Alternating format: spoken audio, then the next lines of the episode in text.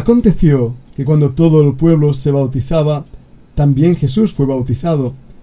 Y orando, el cielo se abrió, y descendió el Espíritu Santo sobre él en forma corporal como paloma, y vino una voz del cielo que decía, Tú eres mi Hijo amado, en ti tengo complacencia.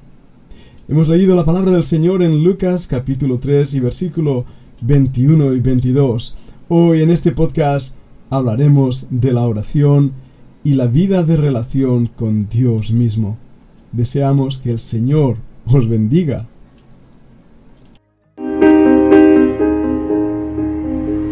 La Fundación Bíblica te invita a participar tanto de esta aula internacional hoy apegados a él, como sus cursos online en mol.fundacionbiblica.com. También adoración de siervos todos los martes a las 7.30 de la tarde España a través de nuestro canal de YouTube. Para cualquier información escribe a fundacionbiblica.gmail.com. Aprendamos juntos del Maestro. Te esperamos.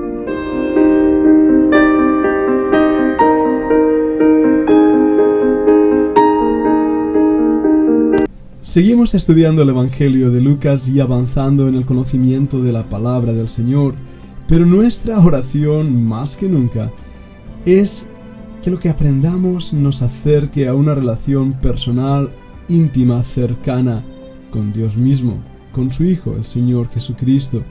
No creemos que este aula de estudio sea simplemente un lugar de academicismo donde aprendamos cosas de la Biblia, sino que seamos transformados a través de la palabra de Dios, pero sobre todo a través de esa relación personal íntima con Dios. Y hoy vamos a hablar de la oración, vamos a ver el ejemplo del Señor Jesucristo, lo que no es la oración y lo que debería ser la oración. Deseo, y es nunca mejor dicho, nuestra oración, que este podcast llegue a cambiar vuestras vidas y la relación que tenemos con Dios mismo. En Lucas capítulo 3 nos acercamos a este momento donde el Señor Jesucristo llega al Jordán. Juan ha estado predicando allí. Se conocen, se reconocen, son primos hermanos. Pero va más allá de eso. Juan reconoce quién es el que le está viendo ministrar, quién se está acercando entre la multitud. He aquí el Cordero de Dios que quita el pecado del mundo, dirá él. Esas palabras identifican al Señor Jesucristo como el Redentor, el Goel del Antiguo Testamento. Esa palabra en hebreo, Goel, quiere decir el pariente cercano, el Redentor, el que compra, el que libera, el que salva. Otra palabra, el Mesías, el ungido de Dios. Juan sabe bien de quién se trata y por eso al principio se muestra reticente de querer bautizarle a él pero en la actitud del Señor Jesucristo que vino a servir y no a ser servido. Según nos muestra el mismo libro de Filipenses capítulo 2, Cristo se acerca a Juan y le pide ser bautizado. Ahora, hay un detalle ahí que muchas veces se nos ha escapado, tal vez por no haber leído bien las escrituras, por no leer el texto. Ese pequeño detalle que marca una gran diferencia en lo que estaba aconteciendo. Porque dice el versículo 21, aconteció. Bien, en la providencia de Dios y en el tiempo estaban pasando cosas. Todo el pueblo se bautizaba.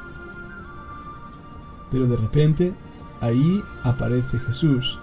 También Jesús fue bautizado y orando. Ahí está. Y orando. El texto en el griego puede darnos una idea más clara aún de lo que estaba pasando. Mientras Jesús estaba siendo bautizado, oraba. Cuando Jesús terminó de ser bautizado, estaba orando. La realidad es que la vida de oración de Cristo era continua. Definamos en primer lugar qué quiere decir orar. Porque orar no quiere decir rezar, repetición de una frase religiosa ya hecha. Tengo aquí en mi biblioteca un misal con cientos de oraciones para cada día. Bueno, aquellos que venimos del trasfondo de la catolicidad, sabemos bien lo que quiere decir rezar, el Padre Nuestro, el Ave María, el Credo, rezar a los santos, rezar es simplemente repetir vanas palabras y nos recuerda lo que el mismo Señor Jesucristo dijo a los fariseos que pensaban que por su charlatanería serían oídos. En la vida de Cristo lo que encontramos es una continua relación con Dios, un hablar, un comunicar. Eso es la oración. Es cuando nuestro corazón se dirige a Dios en ese apegamiento tan cercano, en esa intimidad tan cercana, y simplemente le habla, le cuenta, le expresa su amor, su necesidad, sus temores, sus victorias, sus gozos, es hablar.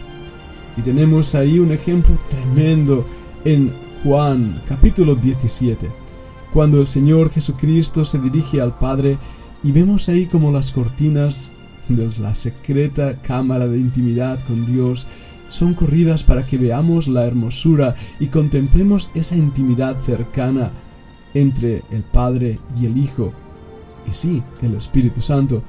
Vemos esa armonía que Dios nos permite en su misericordia mostrarnos, y quedamos asombrados.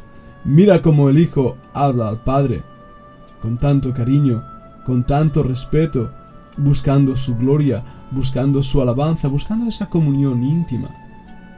Otro ejemplo que vemos en la Biblia de esa relación preciosa entre el Padre y el Hijo la encontramos en Juan capítulo 11 en la muerte de Lázaro. Lázaro está en la tumba. Jesús es avisado de que él ha muerto.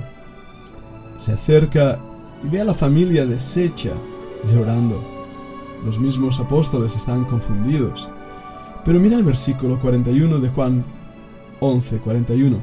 Entonces quitaron la piedra de donde había sido puesta el muerto, y Jesús, alzando los ojos a lo alto, dijo, Padre, gracias te doy por haberme oído. Yo sabía que siempre me oyes, pero lo dije por causa de la multitud que está alrededor, para que crean que tú me has enviado. Estos dos versículos nos muestran que relación de armonía.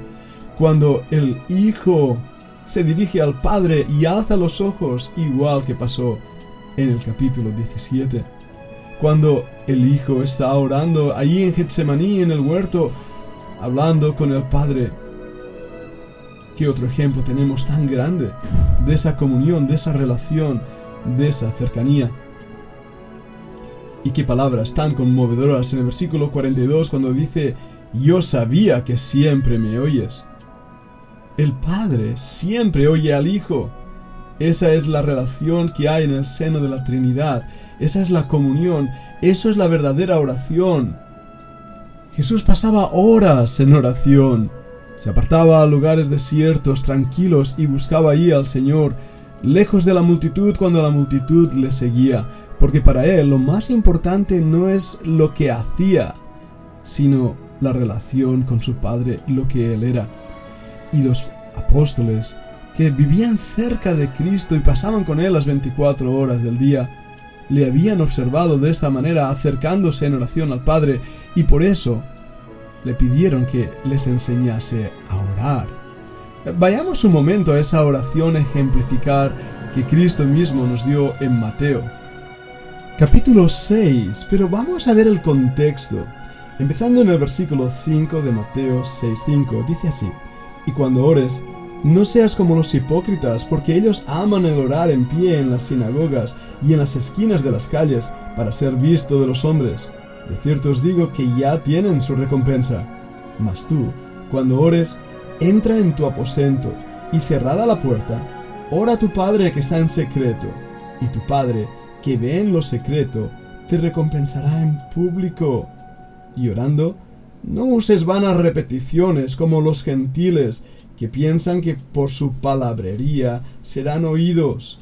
No os hagáis pues semejantes a ellos, porque vuestro Padre sabe de qué cosas tenéis necesidad antes que vosotros le pidáis.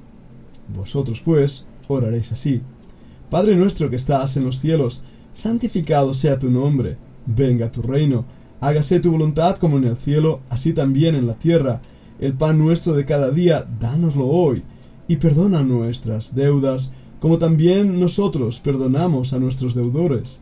Y no nos metas en tentación, mas líbranos del mal, porque tuyo es el reino y el poder y la gloria por todos los siglos. Amén.